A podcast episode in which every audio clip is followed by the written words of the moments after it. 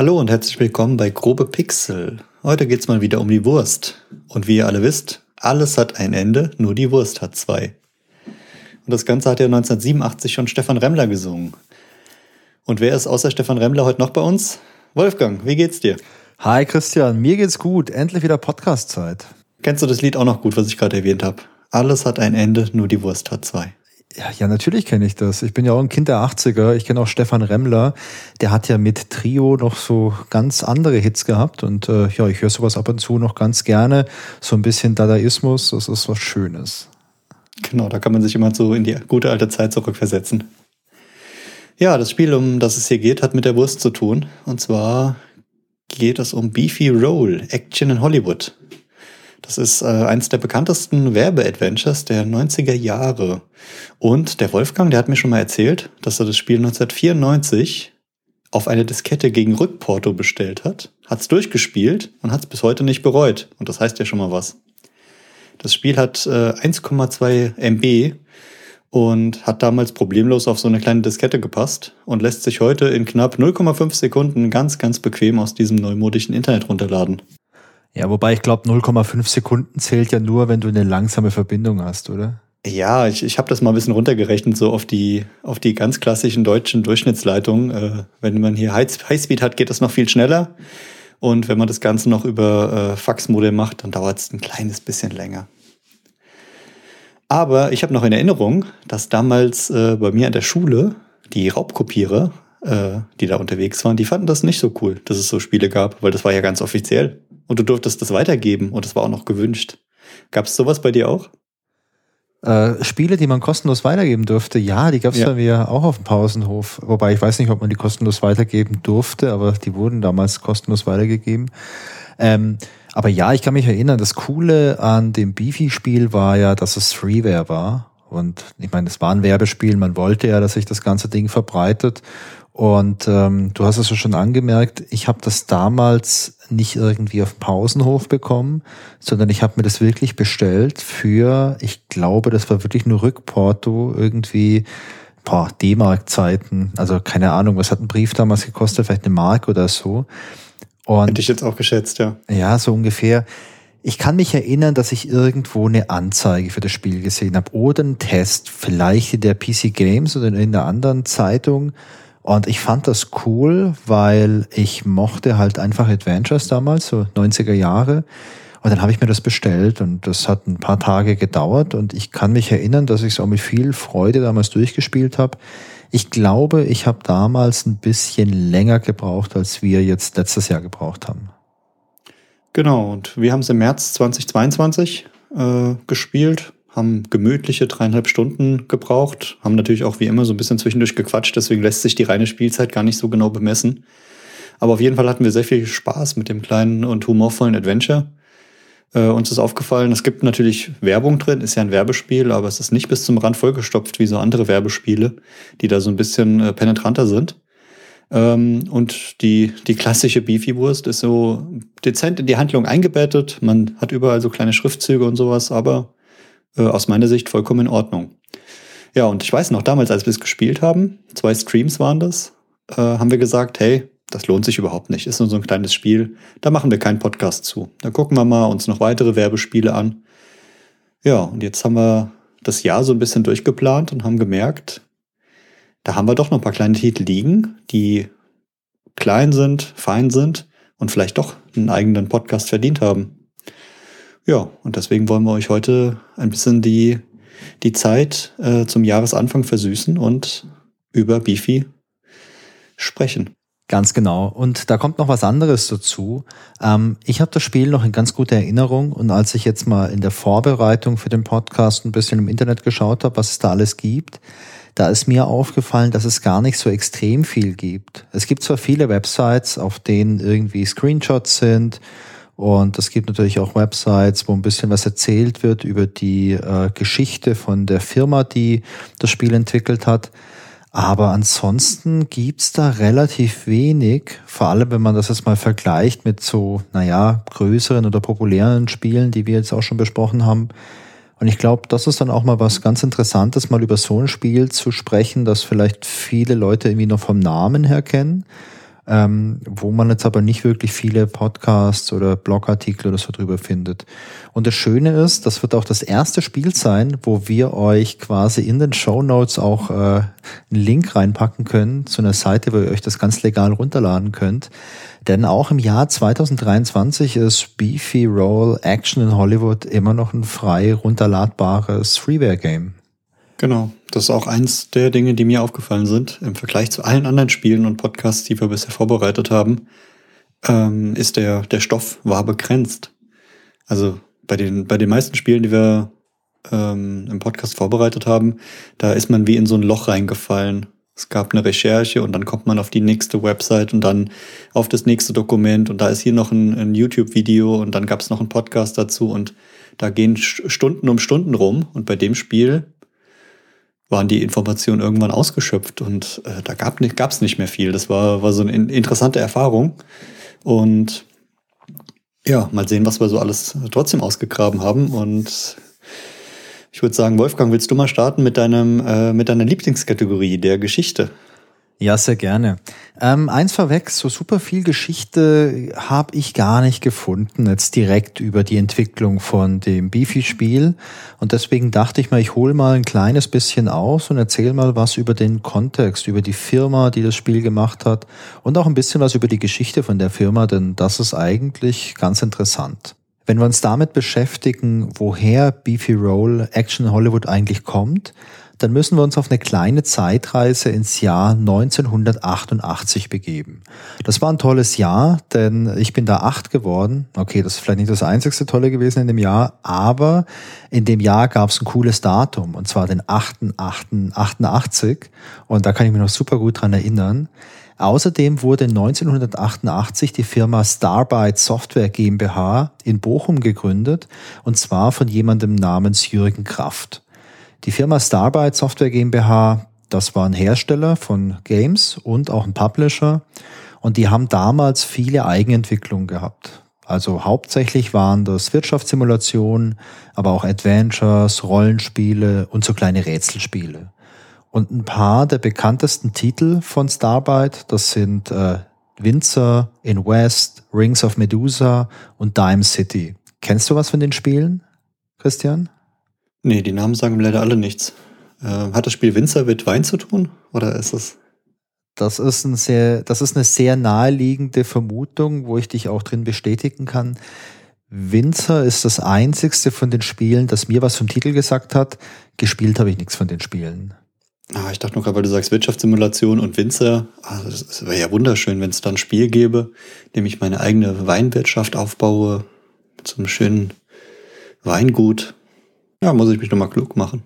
Ja, wenn du mal so eine kleine Retro-Auszeit möchtest, dann kannst du ja Winzer dir mal irgendwo besorgen und mal eine Runde spielen. Und dann könnten wir ja vielleicht auch mal eine Folge über das wunderschöne Spiel Winzer machen.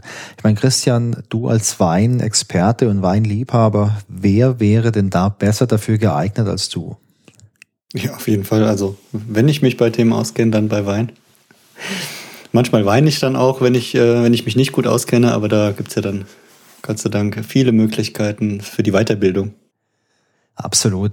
Ich habe gerade mal noch parallel nachgeschaut. Winzer ist übrigens 1991 erschienen und das Spiel kam damals für Amiga, C64, Atari ST und für den PC raus.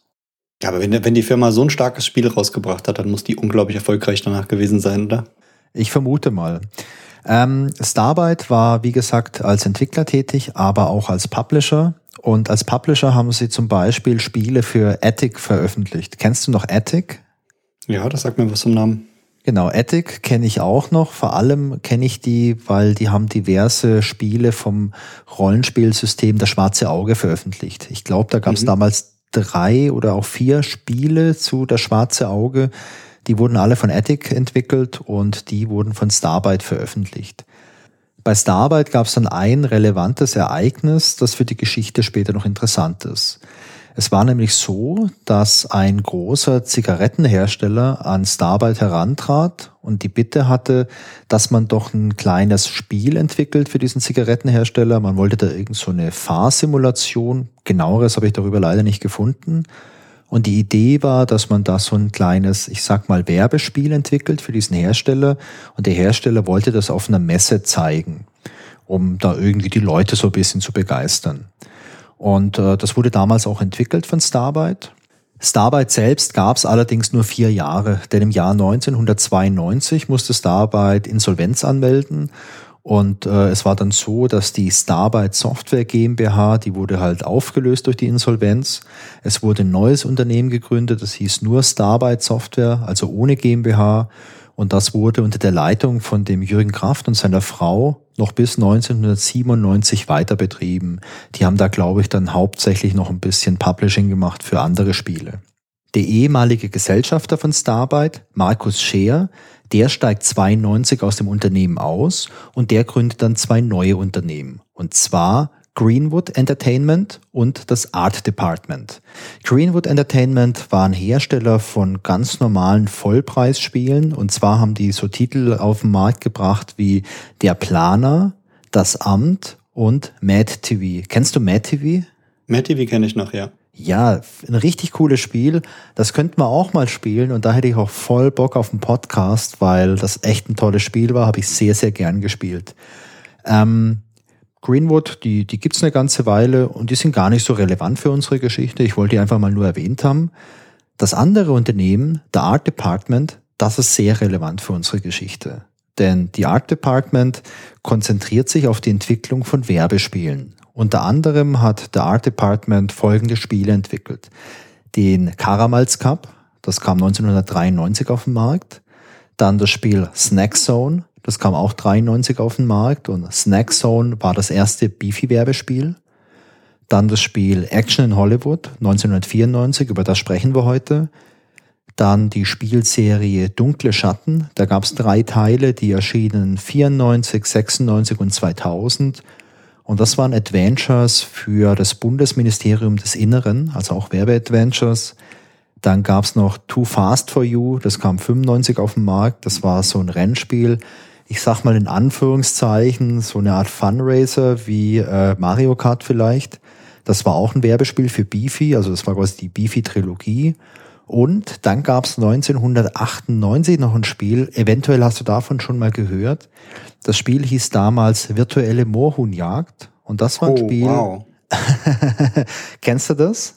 Jetzt weiß ich, woran mich Art Department erinnert, ja. Das, ja. Da habe ich wahrscheinlich oft auf meinem äh, Screen gesehen, weil die Moorhuhnjagd, die war äh, bei mir und auch bei meiner ganzen Familie sehr beliebt.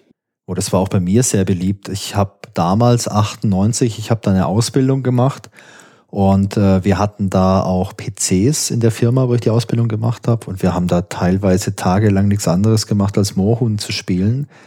Moorhuhn war übrigens ein Werbespiel für Johnny Walker. Ich habe bis heute nicht 100% verstanden, was dieses Spiel mit Johnny Walker, das ist ja so ein Whisky, was das damit zu tun hatte. Aber naja, war auf jeden Fall ein Also ich habe jetzt persönlich auch kein Problem mit Whisky, aber ähm, auf das Spiel und Whisky habe ich jetzt auch kein kann ich keinen Zusammenhang erkennen, muss ich zugeben. So aus der Erinnerung. Also wenn es ein Werbespiel war, war es schlechte Werbung.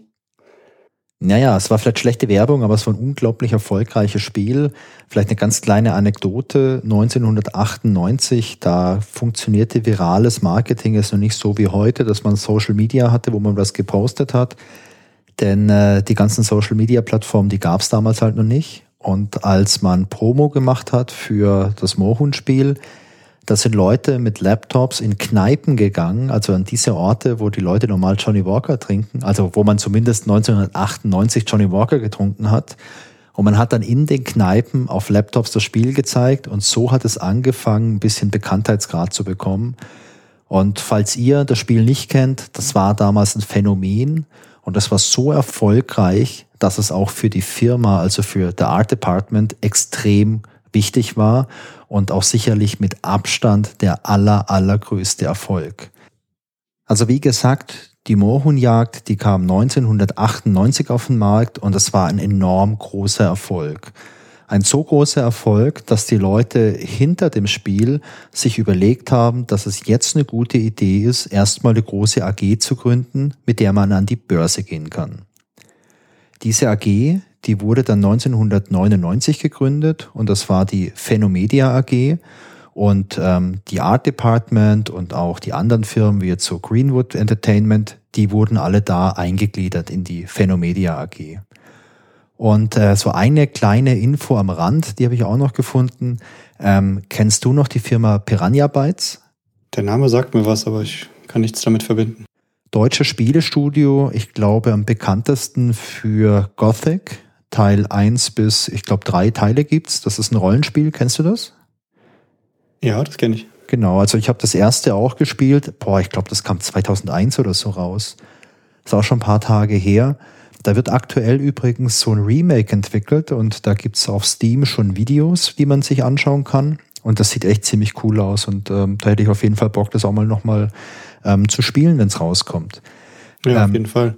Bevor du weitermachst mit der Geschichte, muss ja? ich ganz kurz unterbrechen, weil du hast ja mit, der, mit dem Moorhuhn-Thema irgendwie so ein, bei mir so ein großes Fass aufgemacht. Und äh, wusstest du, dass die das Moorhuhn nur der Anfang einer, einer riesengroßen äh, Spielevielfalt war? Ja, ich wusste das, weil ich es in der Wikipedia gesehen habe. Ah, okay. Weil ich, ich hatte auch, ich wusste, dass es, ähm, dass es verschiedene Moorhuhn-Spiele noch gab, aber mir war nicht bewusst, dass es so viele Spiele gab. Also es sind 61 Nachfolger, die es gab in verschiedenen Genres. Und bis heute werden noch aktuelle Moorhuhn-Spiele entwickelt. Das heißt, 98 hat es begonnen und äh, geht bis heute weiter. Und bin, bin ganz erstaunt, dass das Moorhuhn ähm, ja damals den Weg be, äh, begonnen hat und heute immer noch weitergeführt wird. Und das nur als, als, als Werbespielstart. Das ist eigentlich ja das, das Spannende daran. Absolut. Das ist halt, äh, ich glaube, das ist halt eine richtig langlebige Spieleserie, die sicherlich fast mit Mario aufnehmen kann.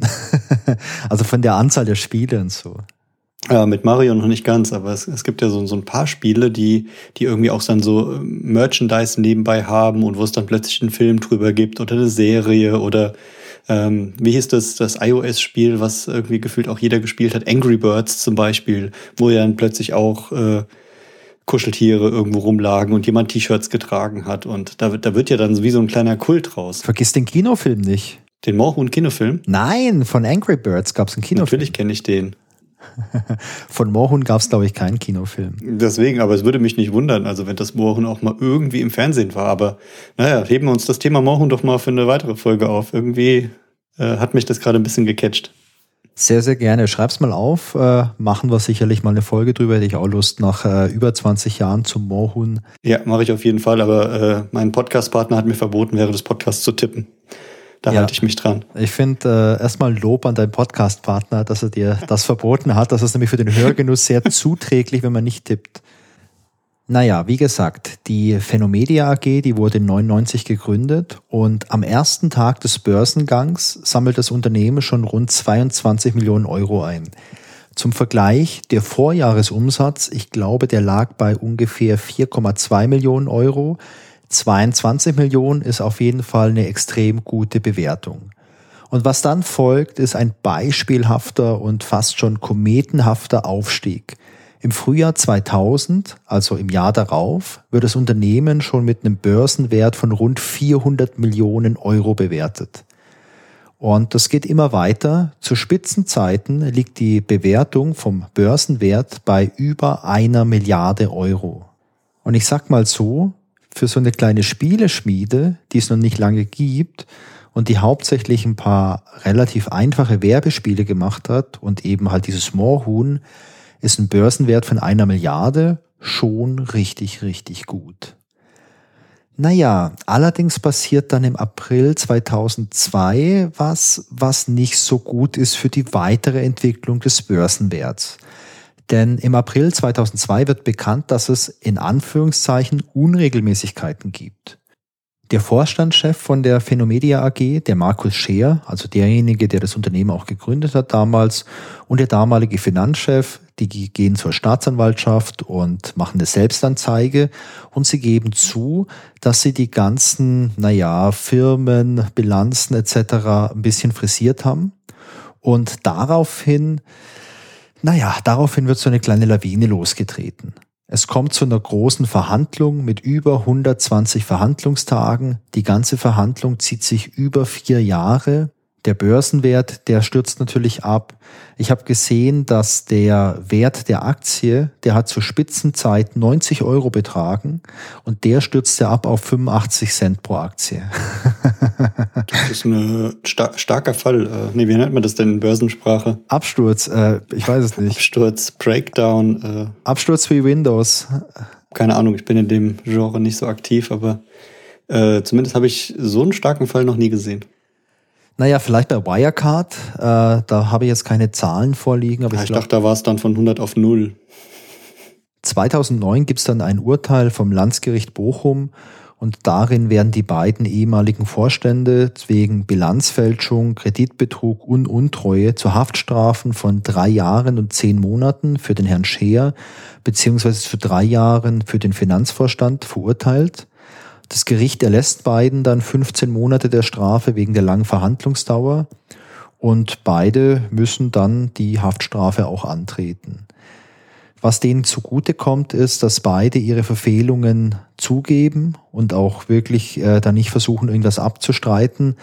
Ich habe ein Video gesehen, das können wir auch verlinken. Da wird der Herr Scheer nach der Urteilsverkündung ähm, halt interviewt und da sagt er halt auch, ja, natürlich haben sie da einen Quatsch gemacht, aber das war halt eine verrückte Zeit damals, also zu Ende der 90er, die neuen Märkte, das war alles sehr rasant. Die waren auch noch relativ jung damals, also es waren halt auch nicht irgendwie so super alte und erfahrene Börsen- oder Wirtschaftsexperten. Und ähm, naja, ich war da nicht dabei, aber so aus der Ferne würde ich sagen, das war sicherlich eine Mischung aus äh, Unkenntnis, Naivität und halt auch brutaler Überschätzung von denen. Und es gibt noch ein schönes Zitat von Markus Scheer, der wurde nämlich zitiert mit den Worten, wir haben ein Spiel gespielt, Monopoly, aber mit echtem Geld. Das ist echt äh, harte Worte. Und damit endet im Prinzip die Geschichte von dem Unternehmen. Und heute wollen wir uns ja eines der bekanntesten Spiele von The Art Department anschauen, und zwar Beefy Roll Action in Hollywood. Genau, und äh, um das Spiel ein bisschen näher zu betrachten, haben wir erstmal geguckt, was, was war denn äh, davor? Also warum heißt es äh, Action in Hollywood? Ist, ist da irgendwas passiert? Und äh, wie Wolfgang vorhin schon in der Geschichte erzählt hat, gab es ja den, den offiziellen Vorgänger äh, Beefy Roll Snack Time. Und ähm, über Beefy Roll Snack Time gibt es noch weniger Informationen in diesem Internet als für das äh, Beefy Roll Action in Hollywood. Aber wir haben so ein paar kleine Informationen gefunden, die das so ein bisschen beschreiben. Und zwar ähm, geht es in dem Spiel um ein Produktionsgeheimnis für die Beefy Roll und das ist abhanden gekommen. Und die Produktion steht still und in wenigen Tagen droht es keine Beefy Roll mehr zu geben. Oh Gott. Man kann keine mehr kaufen und das ist natürlich die absolute Katastrophe damals. Und da gibt es so einen äh, jungen Mann, den Lukas, und dem seine Aufgabe ist es, die Unterlagen, die abhanden gekommen sind, wieder zu beschaffen. Ich habe das Spiel selbst nicht gespielt, deswegen ich, ich kenne keine genauen Details. Ich habe mir mal so ein kleines Video angeschaut, wie das aussieht ähm, und ist ganz nett gemacht. Ähm, hat mich jetzt aber nicht von, vom, vom Stil her nicht ganz überzeugt. Deswegen bin ich froh, dass wir den zweiten Teil gespielt haben oder den, den Nachfolger. Der Lukas, der spielt natürlich wieder eine große Rolle. Und da er seine Aufgabe in dem ersten Teil wahrscheinlich äh, mit Bravour gemeistert hat, darf er im zweiten Teil auch wieder ran. Und zwar ist er im zweiten Teil ein Fahrradkurier, der den Auftrag bekommen hat, ein Drehbuch für den neuen Beefy-Spot beim Direktor einer ähm, Filmgesellschaft persönlich abzuliefern. Aber, wie man sich vorstellen kann, die Lieferung, die ist nicht ganz reibungslos. Äh, und ja, der Lukas, der kommt da an und rutscht irgendwie von einem Zwischenfall in den nächsten. Und mit der Zeit wird ihm dann klar, und nicht nur dem Lukas, sondern äh, uns als Spielern auch, dass es sich da um irgendeine komische Gestalt handelt, die das Ganze versucht zu sabotieren. Und diese Gestalt will irgendwie die die Zustellung verhindern, aus Gründen, die erstmal nicht erklärbar sind. Ja, auf jeden Fall kommt er dann diesem äh, Chef der Firma immer näher und der wird dann am Ende auch noch entführt. Und der Lukas, ja, wäre aber halt nicht der Held aus dem ersten Teil, wenn er nicht die Spur aufnehmen würde und er will das Verbrechen auf jeden Fall aufklären und übernimmt den Fall wie so eine Art äh, ja, Detektiv hat mich schon an viele andere Adventure erinnert, wo dann plötzlich jemand, der eigentlich nichts damit zu tun hat, wie so eine Art Agent wird Erinnerst du dich auch an jemanden, Wolfgang? Ist das vielleicht die Vorlage gewesen für Baphomets Fluch? Das war auch gerade mein Gedanke. Ich muss zugeben, ich habe vorher nicht dran gedacht, aber jetzt, wo ich so ausspreche, muss ich an unseren schönen äh, Agenten denken, der sich da selbst. Also, äh, also falls ihr unsere Folge über Baphomets Fluch noch nicht gehört habt, dann macht doch jetzt mal kurz Pause und hört euch die an. Und äh, ich glaube, dann versteht ihr besser, warum wir es gerade gelacht haben. genau. Ja, auf jeden Fall der Lukas, der nimmt die Spur des Verbrechers auf und will diesen Fall klären und will natürlich am Ende dieses Drehbuch zustellen. Komme, was da wolle. Ja, und ähm, das ganze, ganze Spiel handelt eigentlich zum großen Teil nur in einem Gebäude, beziehungsweise vor dem Gebäude. Aber das Gebäude hat unglaublich viele Stockwerke, die zwar sehr ähnlich aussehen und ist aber durch eine große Anzahl an Räumen recht vielfältig, was ich für die damaligen 1,2 MB, die das Ganze hat, gezippt, äh, erstaunlich finde, was sie da alles reingepackt haben an Grafiken und noch so mit ein bisschen Sound und ein bisschen Logik. Ähm, ja, ist aber trotzdem ganz, ganz gut gespickt. Ja, und ähm, das ganze Spiel startet mit einem Intro in so einem äh, Diner, in so einem American Style. Und da sitzen halt so ein paar Freunde zusammen und unter anderem der Lukas und der fängt dann so an zu erzählen. Und weißt du noch, wie es dann weitergeht, Wolfgang? Genau, die erzähl der erzählt ein bisschen von seinem Ferienjob äh, und erzählt ein bisschen, was er erlebt hat. Und dann kriegt man quasi eine Rückblende. Und in der Rückblende ist man dann an diesem Filmstudio, das übrigens nicht in Hollywood ist, also wirklich hier Fake News. Das ist irgendwo in Hintertupfingen in Deutschland. Aber der Lukas erzählt dann halt, was er erlebt hat und ähm, das Ganze erfolgt dann immer im Wechsel. Man hat dann immer so eine Sequenz, wo man in diesem Filmstudio ist und dann diverse Rätsel löst und was erlebt, bis man einen gewissen Meilenstein erreicht hat. Dann springt man wieder in dieses Diner, also in die Gegenwart. Dann erzählt Lukas wieder mit seinen Freunden und erzählt ein bisschen weiter, was dann alles passiert ist. Und dann springt man wieder in dieses Filmstudio. Da hat wieder diese Rückblende und erlebt da wieder was. Genau, und ähm, ja, wir haben vorhin schon gesagt, wir haben so, glaube knapp über drei Stunden gespielt und eigentlich ist man die ganze Zeit dabei, durch dieses Hochhaus zu rennen, durch die verschiedenen Stockwerke hin und her, zu gucken, welche Türen sind offen, in welches Studio muss ich rein. Ähm, die, die Rätsel sind teilweise sehr einfach, teilweise auch so ein bisschen, ich würde sagen, unlogisch. Ähm, aber es gibt so einen gewissen roten Faden. Das heißt, man rennt ja. jetzt nicht vollkommen planlos umher und weiß nicht, was zu tun ist, sondern so eine gewisse Abfolge an Rätseln ist schon da. Und äh, die sind auch, ich würde sagen, absolut machbar, ohne groß nachzuschauen oder daran zu verzweifeln. Ja, das würde ich auch sagen. Also in meiner Erinnerung, als ich das Ganze damals gespielt habe, in meiner Jugend, ich glaube, da habe ich ein bisschen länger gebraucht als drei Stunden. Ich habe es alleine gespielt. Aber als wir es jetzt letztes Jahr nochmal gemeinsam gespielt haben, ich fand es okay. Da gab es mal eine Stelle, wo man ein bisschen länger geknobelt hat und mal ein bisschen was durchprobieren musste aber so richtig unlogische Stellen gab es da eigentlich keine. Genau, ich habe jetzt äh, im Internet gab es so ein paar Stimmen dazu, die gesagt haben, so mit, mit Komplettlösung kann man so in 20 bis 30 Minuten sich schnell mal durchklicken, ähm, was jetzt bestimmt nicht so einen Riesenspaß macht, weil man da äh, sehr viel vom Spiel verliert. Und äh, die meisten haben wohl so zwei bis drei Stunden gebraucht, was absolut realistisch ist. Also ja. es äh, passt, passt zum Titel, es ist ein schöner Snack äh, für zwischendurch mit ein, mit ein paar sehr schönen Anspielungen, würde ich sagen. Apropos, aber bevor wir auf die Anspielungen äh, eingehen, können wir vielleicht mal auf den Snack eingehen. Also ich meine, das Ding ist ein Werbespiel und natürlich soll damit Werbung für Beefy gemacht werden. Aber wie hast du das denn empfunden in dem Spiel? Fandest du die Werbung penetrant und irgendwie nervig oder war das für dich okay? Ähm, überhaupt nicht. Ich habe viel mehr äh, Werbung erwartet, weil ich ja dachte, als klassisches Werbespiel wollen sie das viel penetranter unterbringen und würden es an jeder Ecke erwähnen.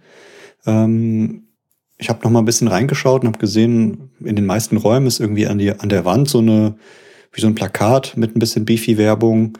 Und es wird auch mal drüber gesprochen. Ich glaube, der Lukas muss auch äh, in, der, in der Cafeteria an der einen Stelle muss er eine Beefy essen, damit äh, die, die Dame überhaupt mit ihm redet. Ja. Und aber um zu deiner Frage zurückzukehren, ich würde sagen, ich fand es überhaupt nicht penetrant, sondern im Verhältnis sehr angenehm. Ja, das ging mir genauso. Also ähm, der Film, der da gedreht werden soll, Das ist hier der Beefy Werbespot, den es übrigens damals auch wirklich gab. Den können wir auch verlinken. Wenn ihr schon ein bisschen älter seid, erinnert ihr euch vielleicht dran. Das war so ein Werbespot, da fuhr so ein, da fuhr so ein Pickup und auf dem Pickup hinten drauf auf der Ladefläche, da war ein Klavier und so ein Typ hat da irgendwie Klavier gespielt und hat dann irgendwie eine Frau beeindruckt und dann haben die zusammen Beefy gegessen, also was Absurdes aus den 90ern. Und dieser Werbespot, der soll da gedreht werden. Man entdeckt dann halt irgendwann auch das Set, an dem der gedreht werden soll. Und dann ist da halt auch ein bisschen Beefy-Werbung. Aber ansonsten würde ich sagen, ist es keine penetrante Werbung, sondern eher sowas, was man heute als Product Placement kennt. Also man sieht diese Produkte und es gibt eine Sequenz, die hast du gerade schon erwähnt, wo er eine, wo er so eine Beefy essen muss und es gibt eine Sequenz, wo sich der Lukas in diesem Diner mit seinen Leuten da unterhält und dann quatschen die auch drüber, hey, hast du schon irgendwie neue Beefy gegessen? Hey, da gibt's was Neues und bla bla bla. Also das ist vielleicht das, ja, das expliziteste, was es mit Werbung so gibt, aber für so ein Spiel fand ich das echt okay. Genau, du hast gerade angesprochen, im Vergleich zu der Werbung, die es sonst in den 90ern gab, die irgendwie gefühlt immer im Kopf hängen geblieben ist, war das sehr dezent. Also die, die 90er war so eine richtige Fernsehwerbezeit, da hat jeder Fernsehen geschaut und ja. Ähm, ich habe letztens so eine Zusammenfassung angeguckt von 90er Fernsehwerbung und ich kannte sie alle noch.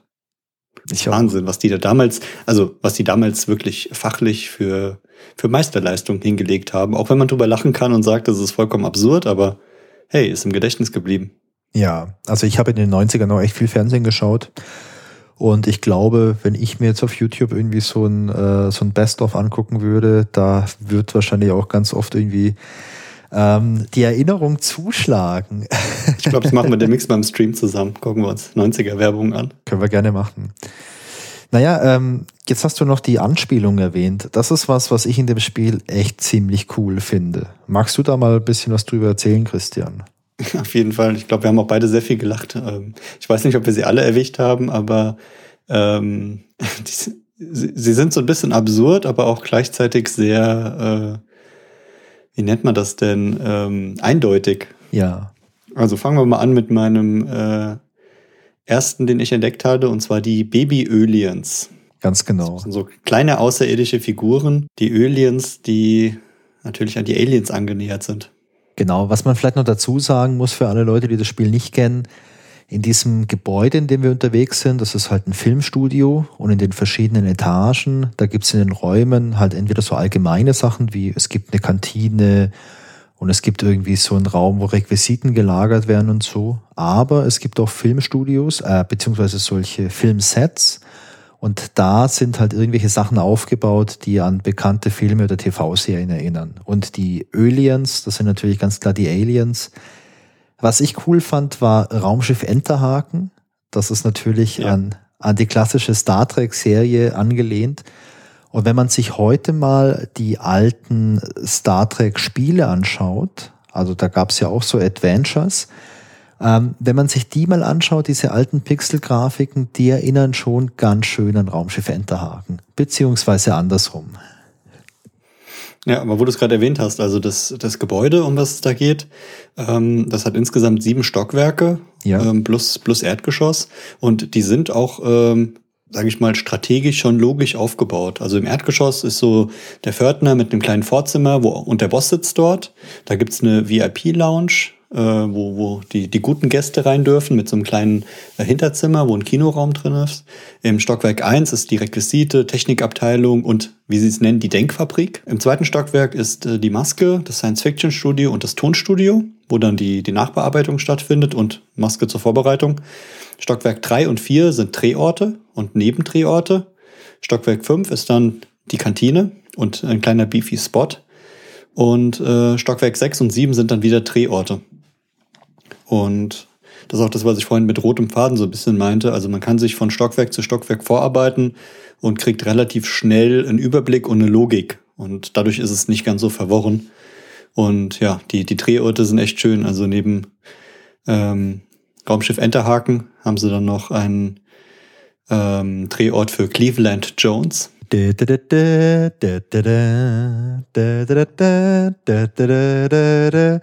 weiß nicht, an was das erinnern soll, Cleveland. Ich habe auch gar keine Ahnung, ja. Dann in einem, in einem Stockwerk Nummer vier am Drehort äh, treffen wir einen Schauspieler, der heißt Sly Sylvester.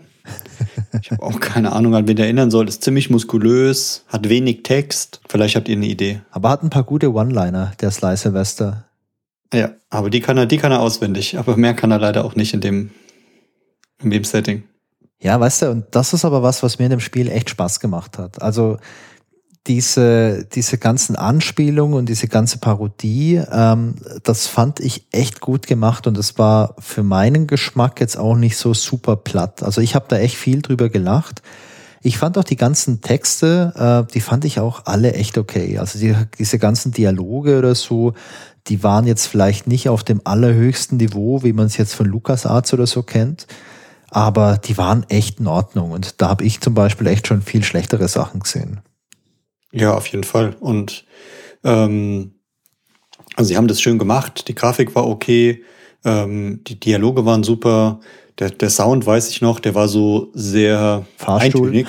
Fahrstuhlmusik. Ja, genau, Fahrstuhlmusik, der hat sich halt immer wiederholt und war so ein bisschen düdelig und ich weiß auch, wir haben den irgendwann, glaube ich, von der von dem Sound so ein ganz kleines bisschen runtergedreht, weil wir gesagt haben, so ja, ist okay, ähm, aber der spielt nicht so eine große Rolle. Also da war jetzt nicht das absolute Meisterwerk wie bei, wie bei manchen LucasArts-Spielen drin.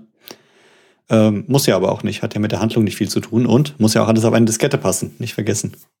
Ja, und ansonsten, ähm, ich glaube, wir müssen das nicht genau nacherzählen, was da alles passiert, aber grob gesagt, man klappert halt die Drehorte ab, man äh, tastet sich da Stück für Stück voran und ganz am Schluss gibt es natürlich ein Happy End oder wie man es in der Beefy-Welt sagt, da äh, wird natürlich die Wurst verzehrt und äh, das endet alles gut. Der Lukas macht einen guten Job, der Direktor vom Filmstudio wird befreit, man kann den Werbespot endlich drehen und alle sind happy. Und äh, dafür haben wir halt die drei Stunden gebraucht und ich fand das echt super cool eigentlich. Also natürlich, wenn man sich das Spiel, finde ich, so im Detail anschaut, die Musik, die ist schon nervig. Und diese Animationen, die sind schon auch relativ hölzern. Aber, und das finde ich mega krass, dieses komplette Adventure passt halt auf eine Diskette. Und ich glaube, ähm, ich glaube, dass das halt auch eine harte Vorgabe damals war. Denn wenn du dieses Spiel kostenlos verteilst, dann willst du ja auf der einen Seite, dass du als Verteiler oder halt als äh, Anbieter geringe Kosten hast. Und wenn du halt nur eine Diskette brauchst, ist es halt auf jeden Fall günstiger als zwei Disketten oder noch mehr. Und die eine Diskette hat halt auch den Vorteil, dass man es mal eben für einen Freund oder so auf dem Pausenhof mal eben kopiert und weitergibt. Wenn das mehrere Disketten sind, dann ist es halt einfach mehr Aufwand. Und deswegen glaube ich, diese Vorgabe, hey, das Spiel muss auf eine Disk draufpassen, ich glaube, dass die Vorgabe auf jeden Fall von, von den Auftraggebern damals gekommen ist. Und ich finde es bemerkenswert, wie man es wirklich schafft, diese ganzen Grafiken, dann den Sound, die Texte und dieses komplette Spiel auf 1,2 Megabyte zu packen, das ist brutal. Ja, so ging es mir auch. Deswegen habe ich es auch heute nochmal äh, gerade runtergeladen und habe mir die, die Datei ein bisschen angeschaut und was da so drin steckt. Und ja, für die damalige Zeit äh, ein, ein technisches Meisterwerk. Wäre wär so heute gar nicht mehr möglich. Nee. Aber wenn ihr mal ein ganz kleines Spiel spielen wollt, dann müsst ihr euch mal K-Krieger anschauen. Das ist ein Spiel von so einer deutschen Demogruppe und äh, das ist noch ein bisschen kleiner als das Beefy-Spiel und das verlinken wir euch auch. Ist nämlich auch Freeware, könnt ihr euch einfach runterladen und wenn ihr den richtigen PC habt, könnt ihr es auch spielen. Ich weiß nicht, ob das auf dem aktuellen Windows-Rechner irgendwie läuft, aber ähm, zumindest können wir euch das mal verlinken, könnt ihr es euch mal angucken. Aber das ist ein ganz anderes Thema. Oh krass, ich habe das Wort Freeware heute äh, dreimal öfter gehört als in den letzten 20 Jahren. Geil, oder? Christian. Hammer. Kommen wir nochmal gleich zu ein bisschen Technik. Äh, da ist es ähnlich wie äh, mit allem anderen. Es gibt nicht so viel Technik, weil, wie ihr gehört habt, kleines Spiel, kleine Diskette, kleine Technik. Ähm, es gab das Spiel für zwei äh, Plattformen, und zwar für den Amiga als erstes und dann für einen PC als DOS-Version. Und ist, ich habe selbst nur die DOS-Version gespielt, weil ich nie einen Amiga hatte. Und natürlich wird im Netz auch gesagt, die DOS-Version ist die bessere bin ich natürlich glücklich, dass ich die gespielt habe. Ähm, soll auch gar nicht so viel Unterschiede gewesen sein, äh, so, so ein bisschen in der, in der Performance. Und lustigerweise, der Sound soll ein bisschen besser gewesen sein in der DOS-Version. Was ich mir zwar kaum vorstellen kann, aber Verbesserung gibt's ja immer. Was habe ich zur Technik noch rausgesucht? Ähm, was ich noch interessant fand, war einmal das Menü und einmal die Steuerung. Oh ja, das ist spannend. Und zwar war, wir haben ja schon gesagt, das ist ein eigentlich klassisches Point-and-Click-Adventure. Und die Steuerung ähm, ist gelaufen, halt klar über Bewegung in der Szene selbst. Aber Aktion hat man ausgeführt ähm, durch ein Steuerungsmenü mit sechs Symbolen. Das war einmal äh, das Symbol für Betrachte, für Benutze, für Schließe, Öffne, Nehme und Sprich mit. Ja, und das hat eigentlich gereicht, um alles äh, zu erledigen. Ich weiß noch, manche andere Adventures, die wir gespielt haben, hatten dann neun Optionen äh, oder die, die Optionen haben sich automatisch ergeben. Ähm, ich finde aber die sechs sind in dem Fall ganz passend. Ich würde ja spontan noch sagen, öffnen und schließen kann man zusammenpacken, aber der Rest äh, ist auf jeden Fall ganz sinnvoll. Äh, was ich aber herausheben möchte, ist, dass neben den Symbolen direkt das Inventar ist und dass das äh, ganz ansehnlich ist. Gerade zu modernen Spielen, die wir jetzt spielen, sowas wie Crim Fandango, muss ich zugeben, dass, äh, dass das Inventar ähm, echt praktisch ist. Also sind acht Symbole nebeneinander, die man sich anschauen kann und kann mit so Scroll-Pfeilen äh, durchgehen.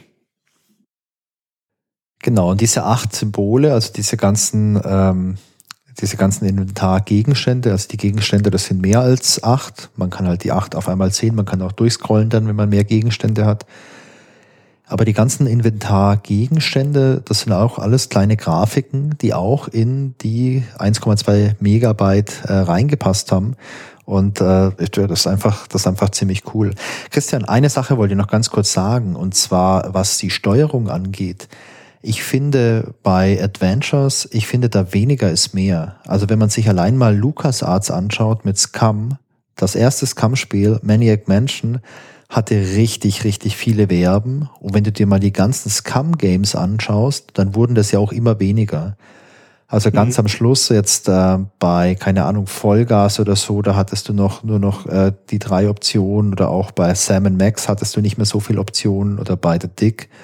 Das wurde sukzessive immer weniger und das finde ich persönlich eine sehr, sehr gute Entwicklung einfach. Genau, deswegen, das äh, wollte ich bei dem Spiel auch echt positiv herausheben. Und auch äh, die Optionen, die man einstellen kann. Also man kann die Musik äh, an- und ausschalten, man kann die Mausgeschwindigkeit einstellen, die Textanzeigegeschwindigkeit konnte man einstellen, die haben wir auch zwischendurch immer mal geändert. Ja. Ähm, die Spielerbewegung, ob die langsam, normal oder schnell sein soll, ähm, das sind alles so, das sind so Feinheiten, die nicht einstellbar sein müssen, die es aber oft beim Spielen angenehmer machen. Und ja, ist ja für ein Werbespiel nicht unbedingt immer nötig oder möglich. Aber sie haben es halt eingebaut und das fand ich auch äh, relativ durchdacht für die, für die, für das kleine Spielchen. Absolut, ja. Christian, ähm, in den 1990er Jahren gab es in Deutschland einen regelrechten Boom an Werbespielen. Es gab die Art Department, die haben relativ viele gemacht. Es gab damals aber auch noch ein paar andere Hersteller von solchen Werbespielen. Und ähm, es gab damals auch ganz unterschiedliche Genres. Also es gab viele so Adventures, die haben mir viel Spaß gemacht, aber es gab auch Rennspiele, kleine Wirtschaftssimulationen und alles Mögliche. Ich frage mich, warum wir das heute nicht mehr haben. Ich habe im Vorfeld mal ein bisschen recherchiert und es gibt auch noch heute Werbespiele oder ich sag mal, es gibt auch noch Werbespiele aus den letzten Jahren. Aber diese große Menge, diese große Masse, die gibt's heute nicht mehr. Und ich finde, das ist mal eine gute Gelegenheit, mal darüber nachzudenken, warum gab's das dann damals und warum gibt's das heute nicht mehr? Ja, das ist wirklich eine gute Frage. Ich habe da auch im Vorhinein so ein bisschen drüber nachgedacht und hatte erst keine so richtige Antwort darauf, weil ich gedacht habe, eigentlich ist es ja immer noch eine, eine schöne Plattform für Werbung. Es gibt viel mehr Spieler als je zuvor. Also noch mehr Leute spielen durch das Internet und durch die Schnelllebigkeit ihre Spiele. Und dort Werbung unterzubringen wäre ja naheliegend. Aber es muss sich aus irgendeinem Grund nicht, nicht gelohnt haben für die, für die Firmen oder für die, die ihre Werbung platzieren. Oder sie haben halt ihre Strategie geändert und haben irgendwann gesagt, hey, wir schalten Werbung auf andere Art und Weise. Und klar, das Erste, was mir dann in den Sinn gekommen ist, ist, heutzutage ist alles über äh, Bannerwerbung in irgendwelchen Spielen. Wenn die, wenn die Spiele kostenlos sind, ähm, ja, wird man mit Werbung überschüttet und wenn man ein bisschen Geld bezahlt, dann ist die Werbung eventuell weg. Und das ist so ein ja, moderneres Format. Und ich, ich bin selbst so ein bisschen zwiegespalten mit dieser Entwicklung. Ähm, es gab mal jemanden bei, bei Google, der hat irgendwann gesagt, ähm, entweder du zahlst für das Produkt oder du bist das Produkt. Ja. Und ich finde, das trifft bei Werbung so ein bisschen zu und auch bei den Werbespielen von damals. Also das Spiel war kostenlos, du hast nichts bezahlt. Ja. Also haben sie dir das gegeben und haben gehofft, du siehst die Werbung und kaufst davon mehr. Beefy gibt's heute immer noch, scheint irgendwie funktioniert zu haben. Nicht nur beim Spiel, aber generell, glaube ich, haben sie eine ganz gute Strategie. Über das Produkt selbst wollen wir heute am besten nicht sprechen. Ähm, aber ich, also so eine richtig schlüssige Erklärung habe ich noch nicht, wie sich das verändert hat. Muss aber auch zugeben, ich bin kein Marketing-Spezialist, äh, wie die wieder die Verteilungen sind von Radiospots, TV-Spots, Internetspots äh, und auch Werbespielen. Weißt du da ein bisschen mehr drüber? Also wissen tue ich auch nicht mehr drüber. Aber was ich so im Kopf habe, ist, ähm, zum einen ist halt Ende der 90er, Anfang der 2000er so langsam das Internet groß geworden. Und ich glaube, das Internet hat halt viele Sachen verändert. Das Internet durchdringt unseren Alltag. Und ähm, ich glaube, die Spiele waren halt in den 90ern ein neues Medium, über das man Werbung verteilen konnte.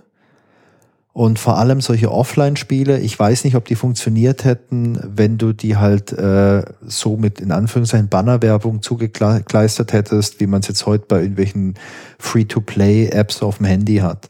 Also ich glaube, das hätte technisch einfach nicht funktioniert, weil wo willst du da draufklicken, was soll denn da passieren? Also ich glaube, das ist vielleicht ein Grund und was anderes, was ich in einem äh, Interview gelesen habe, und zwar mit einem Mitarbeiter von Phenomedia beziehungsweise auch von der Art Department. Und zwar habe ich ein Interview gelesen und zwar mit dem Frank Zimlinski. Der hat Moorhuhn mitentwickelt. Und der Frank Zimlinski, der war übrigens auch einer der Mitgründer vom Art Department, zusammen mit dem Markus Scheer. Und ähm, der erzählt in dem Interview relativ viel über seine Zeit bei dem Unternehmen und auch Moorhuhn und so weiter. Und das können wir auch auf jeden Fall verlinken, das Interview, das finde ich auch ganz interessant. Und der sagt am Schluss halt, naja, als Moorhuhn erschien, hat es halt alles verändert. Denn alle Werbekunden, die wollten halt nach Moorhuhn keine coolen Adventures und so als Werbespiel. Die wollten alle Moorhuhn als Werbespiel und daraufhin gab's halt eigentlich nur noch irgendwelche Klone von Moorhuhn. Und das finde ich auch nochmal eine sehr, sehr interessante Sache. Denn vor Moorhuhn haben viele Leute halt Sachen ausprobiert und haben vielleicht auch ein bisschen drauf gehört, was so diese ganzen Entwickler vielleicht vorschlagen. So, hey, guck mal hier, wir haben gute Adventures, das wäre doch was für euer Produkt. Und danach wollte man halt Moorhuhn, weil das halt so krass populär war. Also das sind so meine zwei äh, Gedanken, die ich halt dazu habe. Ich finde es ein bisschen schade, denn ähm, ich finde das eine schöne, ich fand das eine schöne Werbeform einfach, Werbespiele. Ja, ist, ich kann mir halt auch vorstellen, dass das Thema Werbespiele oder generell Werbung in Spielen gar nicht so tot ist, wie, wie ich oder wie wir es jetzt im Moment sehen oder empfinden, sondern dass wir vielleicht einfach nicht mehr die Zielgruppe sind, sondern dass sich die Werbung manchmal dann an die heute jüngeren Spieler richtet oder es nur in ganz bestimmten Spielen an Stellen eingesetzt wird die wir gar nicht so, so mitkriegen. Oder dass wir jetzt halt in der Zielgruppe sind, dass wir sagen, hey, nee, wir kaufen ein Spiel lieber, wir geben da ein paar Euro für aus und haben dann generell unsere Ruhe. Und das aber in diesem ja, Free-to-Play oder ähm, Online-Gaming-Bereich viel mehr Werbung eingesetzt wird, als mir jetzt aktuell persönlich bekannt ist. Wenn da, wenn da jemand von euch irgendwie mehr im Thema ist oder Informationen zu hat, würde mich einfach mal interessieren. Einfach mal schreiben, äh, wie, das, wie das aktuell so funktioniert. Ja, du, ich glaube, so Free-to-Play ist schon ein großes Ding. Also so die ganz großen Titel wie so Fortnite oder so, die laufen ja genauso. Also Fortnite, weiß nicht, hast du schon mal gespielt? Äh, ich habe es mit dir einmal gespielt. Ja. Du hast es mir gezeigt und äh, da hatte ich meine Fortnite-Premiere, mein erstes und letztes Mal. Und ja. äh, ich kann, kann nicht sagen, dass ich ein riesengroßer Fortnite-Fan bin, aber ich verstehe die Faszination daran. Ja, also ich habe das ein paar Mal gespielt. Ich bin auch kein großer Fan, weil mir ist das zum Beispiel zu hektisch und zu bunt. Aber ich verstehe das Prinzip schon. So ein Typ wie ich kann das halt einfach spielen, weil mir ist es halt völlig egal, wie meine Spielfigur aussieht. Was sie anhat, das ist mir halt völlig wurscht. Aber wenn du das jetzt halt sehr, sehr viel spielst und sagst, na ja, ich möchte mir die Figur jetzt vielleicht anpassen, ich möchte jetzt hier irgendwie eine neue, keine Ahnung, neue Klamotten und so, dann kannst du dafür Geld bezahlen. Aber das ist halt nochmal was anderes wie jetzt so, äh, wie so ein klassisches Werbespiel. Weil ja, also wo es mir noch aufgefallen ist, ist, ich hatte ähm, schon ein paar Jahre her, da hatte ich mal ähm, das Spiel Ski Challenge gespielt. Kennst du das? Die Ski Challenge? Nee. Ski Challenge, also das wie vom Skifahren her. Okay, nee, ähm, kenne ich nicht. Das ist ein, ist ein Online-Spiel. Äh, kann man, konnte man im Browser spielen. Da gab es mehrere Iterationen von. Ist irgendwann Anfang, ja, ich würde sagen, irgendwie so irgendwas zwischen 2005 und 2010 habe ich das mal gespielt. Okay. Und da ist mir aufgefallen, dass das ein Spiel war, ähm, wo zwischendurch immer verschiedene Werbeszenen geschaltet wurden. In einem Jahr war ein Sponsor eine Pizzafirma. Im nächsten Jahr war der Sponsor von dem Spiel äh, irgendwas mit Hamburgern. Also es hatte immer mit Essen zu tun. Okay, cool. Äh, und in dem Spiel wurden dann immer so vor, kurz vor und von, kurz nach dem Spiel so Werbeszenen eingeblendet. Und ähm, es kommt mir so in den Sinn, weil da war die Werbung sehr penetrant. Und es war halt ein Online-Spiel. Das heißt, die konnten die Werbung auch wieder beliebig verändern. Es hat mir aber trotzdem Spaß gemacht, das Spiel, weil es war im Browser, es war kostenlos, die Qualität war gut und man konnte sich mit anderen messen. Es gab so eine äh, Highscore-Liste und dann fand ich es immer total cool, gegen Highscore zu fahren und zu gucken, äh, wie gut oder wie schlecht ich war. Und fällt mir aber jetzt erst wieder ein, äh, dass es wohl funktioniert hat, weil sonst würde ich mich nicht dran erinnern, dass da vor jedem P Rennen eine Pizza-Werbung war. So, ich bekomme jetzt gerade Hunger auf Pizza. Vielen Dank, Christian. Vielen, oh vielen ja, Dank. sehr gerne. Naja, also ich finde es auf jeden Fall interessant. Äh, vielleicht war es halt auch einfach ein Kind seiner Zeit. Es verändern sich halt einfach Dinge und vielleicht war das halt die große Ära von den Werbespielen. Ich weiß auch nicht, wie das im Ausland war. Also gerade zum Beispiel in den USA oder so. Das wäre auch mal noch ein spannendes Thema. Falls wir uns mal explizit mit Werbespielen beschäftigen, so als Metathema, fände ich das echt mal interessant, mal zu gucken, wie das auch in anderen Ländern damals war oder ob das ein deutsches Phänomen war. Genau, es liegt aber, glaube ich, auch immer ein bisschen im Auge des Betrachters. Also ja. gerade bei dem Thema, äh, ist Werbung irgendwie penetrant oder ist sie angenehm oder bleibt sie im Gedächtnis oder nicht? Ich glaube, das ist ein sehr, sehr individuelles Thema.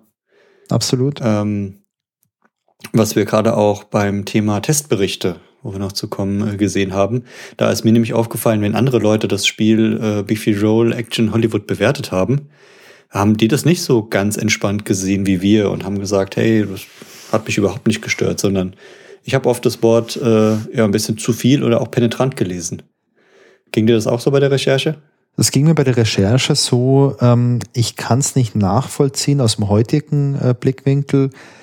Allerdings frage ich mich halt, äh, wie war das halt in den 90ern? Vielleicht war man da mit Werbung auch noch gar nicht so bombardiert und vielleicht war man damals auch noch nicht so abgestumpft, was Werbung angeht so dass halt die in dem Spiel enthaltene Werbung vielleicht wirklich penetrant war.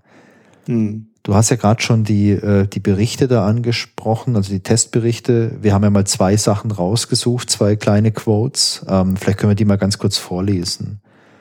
Genau, ich fange einfach mal an mit äh, der ASM, der aktuelle Softwaremarkt vom August 94. Action in Hollywood braucht sich hinter den kommerziellen Kollegen von LucasArts oder Sierra nicht zu verstecken. Gute Grafiken und Sounds, erstklassige Texte und Kniffe, aber nicht unlogische Rätsel sorgen für viel Spielspaß. Unbedingt besorgen. 83 Punkte. Von 100. Und jetzt weiß man auch, warum die ASM eigentlich das aktuelle Spaßmagazin war. ich habe hier noch einen Test von der PC Player und da steht, die Werbung für die Salami verfolgt den Spieler auf Schritt und Tritt. Bei Oma Schröder gibt's etwa das Ding als Wegzehrung. Wem das alles Wurst ist, sollte nicht allzu viel Komplexität erwarten. Ein paar kleine Puzzles und plötzlich ist die seichte Salami-Safari vorbei. Die PC Player gab damals nur 60 Punkte. Und das finde ich auch mega spannend, dass hier so ein krasser Unterschied ist. Genau, das ist aber auch der Unterschied von dem, was, was wir jetzt so gesagt haben, wie wir es empfunden haben, zu dem, wie, wie andere es empfunden haben. Ja. Ähm, Du hast ja schon die, die äh, PC Player angesprochen und äh, da gab es noch so eine weitere Anzeige, wo sie noch ein bisschen detaillierter auf das Spiel eingegangen sind, wo es halt generell um Werbespiele ging. Ja. Und da haben sie einen, äh, einen Wert genommen, der nennt sich der Penetranzfaktor. Und beim Penetranzfaktor haben sie für das Spiel gegeben ätzend. Okay, das finde ich echt krass. Also ich würde nicht unterschreiben, dass das Spiel jetzt sich nicht hinter kommerziellen Kollegen von LucasArts oder Sierra verstecken muss. Äh, auf gar keinen Fall. Also das Spiel ist schon qualitativ viel schlechter, was die Grafik angeht, die Animation, die Musik und alles andere. da ist schon ein großer Unterschied zwischen so einer ähm, kommerziellen Produktion, die sicherlich aber auch viel mehr Geld gekostet hat. Aber ähm, jetzt so ein super murksiges, nerviges Spiel finde ich es halt auch echt gar nicht. Also ich finde das für ein Werbespiel echt äh, ganz gelungen. Ja, würde ich auch sagen. Also ich würde ihm generell eine ganz gute Note geben. Für das, was es halt ist. Also man muss es ja immer im Vergleich sehen. Vielleicht waren die Anforderungen auch damals einfach noch höher. Ich weiß es nicht. Ja. Christian, zum Schluss hin, was ist dein Fazit zu Beefy Roll Action in Hollywood? Insgesamt hat es mir gut gefallen, hat mir viel Spaß gemacht. Ähm, ich fand die, die Rätsel cool, ich fand den Humor schön. Ähm, auch die, die Dauer von dem Spiel fand ich genau äh, passend. Und ja, wie ich eben schon gesagt habe, also ich, äh, es hat ein gutes Gefühl hinterlassen, es ist eine runde Sache für mich. Ähm, ich würde dem Ganzen auf jeden Fall von 100 Punkten würde ich ihm 85 geben auf meiner persönlichen Fazitskala. Hui. Und würde sagen, klar, ein paar kleine Abstriche, aber die Abstriche sind garantiert nur drin, weil nicht mehr auf die Diskette gepasst hat. Ich glaube, sonst hätten sie da noch ein bisschen mehr mit draufgepackt. Sehr cool. Wie geht's dir denn mit dem Spiel im Nachhinein? Ist ja schon ein bisschen her, dass wir es gespielt haben, aber was ist bei dir hängen geblieben? Ja, also ich finde, das ist ein super cooles Beispiel dafür, wie man Werbung gut verpacken kann. Denn ich fand die Werbung in dem Spiel jetzt nicht penetrant und ich fand echt, dass es ein gutes Adventure ist. Sicherlich nicht vergleichbar mit Maniac Mansion oder mit Day of the Tentacle oder Monkey Island. Natürlich nicht. Aber ich frage mich, ob es das eigentlich sein wollte. Und ich glaube, das wollte es gar nicht. Ich glaube, man wollte einfach ein unterhaltsames Spiel machen, wo man eben mal so ein bisschen wegspielen kann. Und man darf ja nicht vergessen, das ganze Ding war ja auch umsonst. Und dafür war das für mich wirklich ein, ein richtig cooles Spiel. Ich habe noch andere Werbespiele damals gespielt, beispielsweise Captain Zins von einer großen deutschen Bank. Das ist auch von äh, The Art Department entwickelt worden. Und das hat mir nicht so viel Spaß gemacht wie ähm, dieses Action Hollywood. Mir hat nicht mal die Grafik so gut gefallen oder so. Oder die, die Musik, die ist auch scheußlich, die ist echt nervig, die Musik. Aber was mir halt gut gefallen hat, war so dieser Humor, den die eingebaut haben. Die haben wirklich mit den begrenzten Mitteln, die sie hatten, haben die halt wirklich versucht, was Gutes zu machen. Und ich finde die ganzen Gags im Großen und Ganzen auch echt okay. Ich finde die ganzen Parodien auf diese ganzen Filme und Serien, an diesen Sets, ich finde das alles lustig. Und für mich ist das äh, ein Stück deutsche Werbespielgeschichte. Und falls ihr das Spiel nicht kennt, schaut es euch mal an. Also das kann man heute auf jedem System problemlos mit DOSBox spielen. Ähm, das läuft echt gut. Das ist auch nicht schwierig, das irgendwie hinzukonfigurieren. Und ähm, Falls ihr es ausprobieren wollt und daran scheitert mit der DOS-Box, dann könnt ihr uns ja gern mal in unserem Discord-Server fragen. Wir helfen euch da auch gern, beziehungsweise die anderen Leute. Ähm, denn ich glaube, wenn man mal jetzt dann zu einem verregneten Tag zwei Stunden Zeit hat, dann ist das einfach ein schöner Zeitvertreib und auch eine kleine Geschichtsstunde. Das stimmt, ja. Und ja, was halt so ein bisschen mitschwingt, ich glaube, damals hätte man gesagt, äh, einem geschenkten Gaul schaut man nicht ins Maul. Ja. Und klar, wem es nicht gefällt, der muss es ja nicht spielen, aber ähm, ist auf jeden Fall eine, eine schöne Abwechslung mal. Absolut. Und ich finde es halt auch aus technischer Perspektive halt echt cool, was man halt in 1,2 Megabyte alles reinkriegt. Ach, das ist halt, das ist was, was mich echt komplett begeistert. Christian, ich würde sagen, dann haben wir es für heute. Ein bisschen eine kürzere Folge, aber das war auch ein bisschen ein kürzeres Spiel. Und ähm, wir hoffen, dass es euch Spaß gemacht hat. Wenn ihr Feedback für uns habt, dann schreibt uns doch gerne E-Mail an feedback at grobepixel.de oder besucht uns auf unserem Discord-Server und chattet ein bisschen mit uns. Da sind jetzt mittlerweile schon ein paar Leute. Das ist ganz lustig. Wir unterhalten uns da schön. Ähm, wir spielen da ab und zu auch mal Mario Kart. Manche spielen da Counter-Strike und äh, ich finde es echt ganz ja, schön, macht echt viel Spaß. Die Infos dazu, die findet ihr entweder hier in den Show Notes von dem Podcast oder bei uns auf der Website auf grobepixel.de slash Discord. Da findet ihr alles. Wir würden uns freuen. Und äh, worüber wir uns natürlich auch freuen würden, wäre, falls euch dieser Podcast Spaß macht, dann äh, ja, empfehlt uns doch weiter an eure Freunde, eure Familie, eure Arbeitskollegen, eure Nachbarn und an alle anderen Leute, die ihr kennt und die nicht schnell genug abhauen können. Das würde uns super freuen. Was uns auch freuen würde, das wäre eine Bewertung bei Spotify. Da kann man so eine Sternebewertung geben oder natürlich auch eine Bewertung bei Apple Podcasts. Am liebsten wäre uns das natürlich mit so einem kleinen Text, wo ihr uns ein bisschen so ein kleines äh, Review schreiben könnt, wenn ihr Lust drauf habt. Äh, ist ein bisschen Aufwand, muss man ein paar Minuten investieren, wäre für uns aber super hilfreich, weil dadurch entdecken uns dann auch andere Leute und ja, das ist einfach schön, wenn viele Leute bei uns zuhören. Ähm, Christian, was gibt's von deiner Seite noch? Ähm, was ich gerne noch sagen würde, ist, dass wir jetzt auch ganz neu auf Mastodon sind. Wenn ihr euch uns da einmal äh, folgen wollt und auch mit uns kommunizieren möchtet, das ist äh, grobepixel auf podcasts.social. Da sind wir jetzt ganz neu dabei und äh, wollen mal schauen, was sich da in der Podcast-Szene so tut. Ja, ganz genau. Und ansonsten sind wir natürlich auf ganz vielen anderen Plattformen noch. Uns gibt's auf YouTube, da heißen wir @grobepixel. Uns gibt's auf Instagram, da heißen wir auch @grobepixel. Und uns gibt's auch noch auf Twitter. Also sofern es jetzt gerade Twitter noch gibt und Elon Musk nicht irgendwie schon komische Sachen gemacht hat und deswegen Twitter explodiert ist. Aber falls ihr diesen Podcast jetzt gerade hört und Twitter immer noch online ist, dann findet ihr uns auch da unter dem Namen. Christian, wie heißen wir dort? Ed grober Pixel. Yeah.